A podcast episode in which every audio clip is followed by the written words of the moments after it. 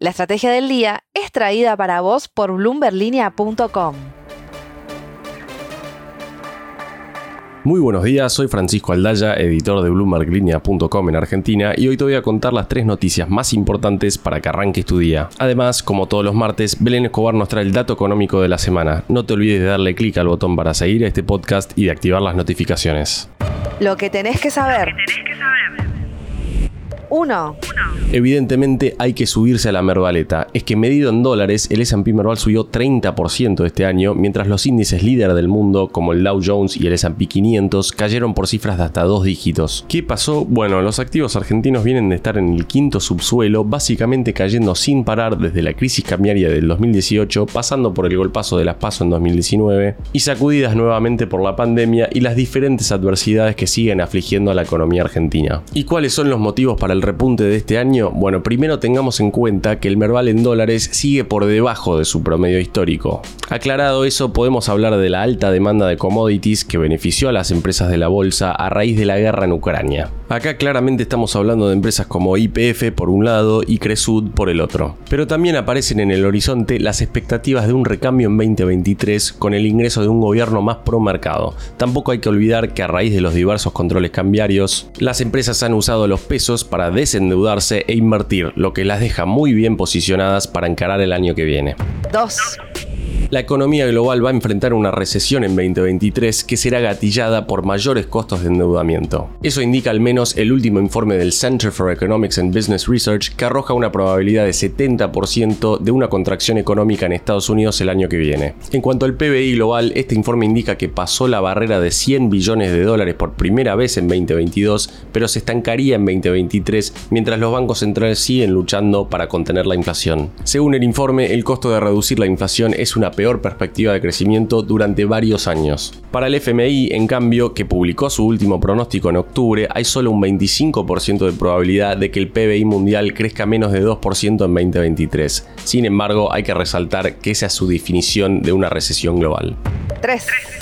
Después de que Horacio Rodríguez Larreta denunciara a los organismos y funcionarios correspondientes por no acatar la cautelar que impuso la Corte Suprema sobre la coparticipación, finalmente ayer se dio en cierto modo Alberto Fernández. Dijo que mientras estuviese vigente esa cautelar que obliga al gobierno nacional a transferir cierta cantidad de fondos al gobierno de la ciudad, que lo iba a cumplir, pero de una manera particular, hasta que la Corte no se expida sobre la impugnación de la cautelar en cuestión y sobre la causa de fondo, el presidente dijo que no iba a transferir dinero a la ciudad, sino los únicos recursos disponibles del ejercicio 2022 que dijo que son los bonos TX31. Estamos hablando de papeles que ya se emitieron este año para resolver otra disputa por la coparticipación con la provincia de Santa Fe que ajustan por ser y que vencen en 2031. Pero al tratarse de instrumentos de poca liquidez y que cotizan a una paridad del 70%, según pudo averiguar Infobae, es poco probable que esta sea una solución satisfactoria para la reta. Puedes escuchar la reacción por lo pronto de Jorge Macri en la frase del día, no te la pierdas.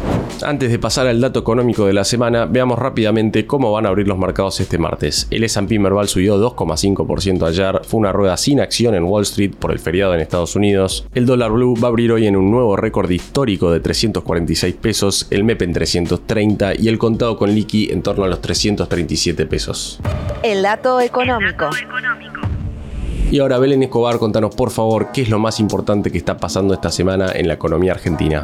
Y hoy nos toca hablar de inflación, porque ya estamos transitando la última semana del año. Y si bien aún falta para saber cuál fue el dato de diciembre, en el sector privado comenzaron a sacar conclusiones preliminares. Dentro del complejo panorama argentino, la buena noticia para el gobierno es que la inflación acumulada del año se alejó de ese tan temido 100% al que se estimaba que íbamos a llegar meses atrás. De hecho, para tocar las tres cifras, el IPC de diciembre debería situarse en 8%, un número que supera ampliamente a las estimaciones de las consultoras para ese mes. Sin embargo, la mala noticia es que todo indicaría que Argentina va a cerrar 2022 con la inflación más alta en tres décadas.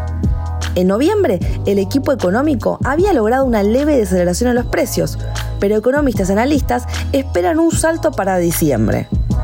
Pero recordemos entonces de cuánto fue la inflación de noviembre. El último dato oficial arrojó un 4,9% con una medición interanual de 85,3%. Entonces, ¿a cuánto podría escalar en diciembre? Te lo cuento a través del dato económico de la semana. que es que las consultoras privadas esperan una inflación por encima del 5%. Y de ser así, el 2022 cerraría con una suba de precio acumulada en torno al 95%. La frase del día. Antes de irnos, escuchemos lo que dijo ayer el ministro de Gobierno de la Ciudad de Buenos Aires, Jorge Macri, sobre la intención del gobierno de pagarle en bonos. Las sentencias no se discuten, se cumplen y la Corte ordenó restituir los fondos. Pero como siempre, el presidente hace todo a medias. Pagar con un bono a 90 días es seguir perjudicando a la gente. Gobiernen con seriedad. Por el momento no hay una fecha prevista para que resuelva esta disputa de fondo la Corte Suprema. Esto fue un nuevo capítulo de la Estrategia del Día Argentina. Yo soy Francisco Aldaya, editor de Bloomberg Línea, y me podés seguir en Twitter en arroba franaldaya. No se olviden de darle clic al botón para seguir a este podcast y a la campanita para que se enteren al instante cada vez que sale un capítulo de lunes a viernes. Espero que tengas una gran jornada productiva. Esto fue La Estrategia del Día Argentina, escrito y narrado por Francisco Aldaya. Producido por Arturo Luna y Daniel Hernández. Que tengas un día muy productivo.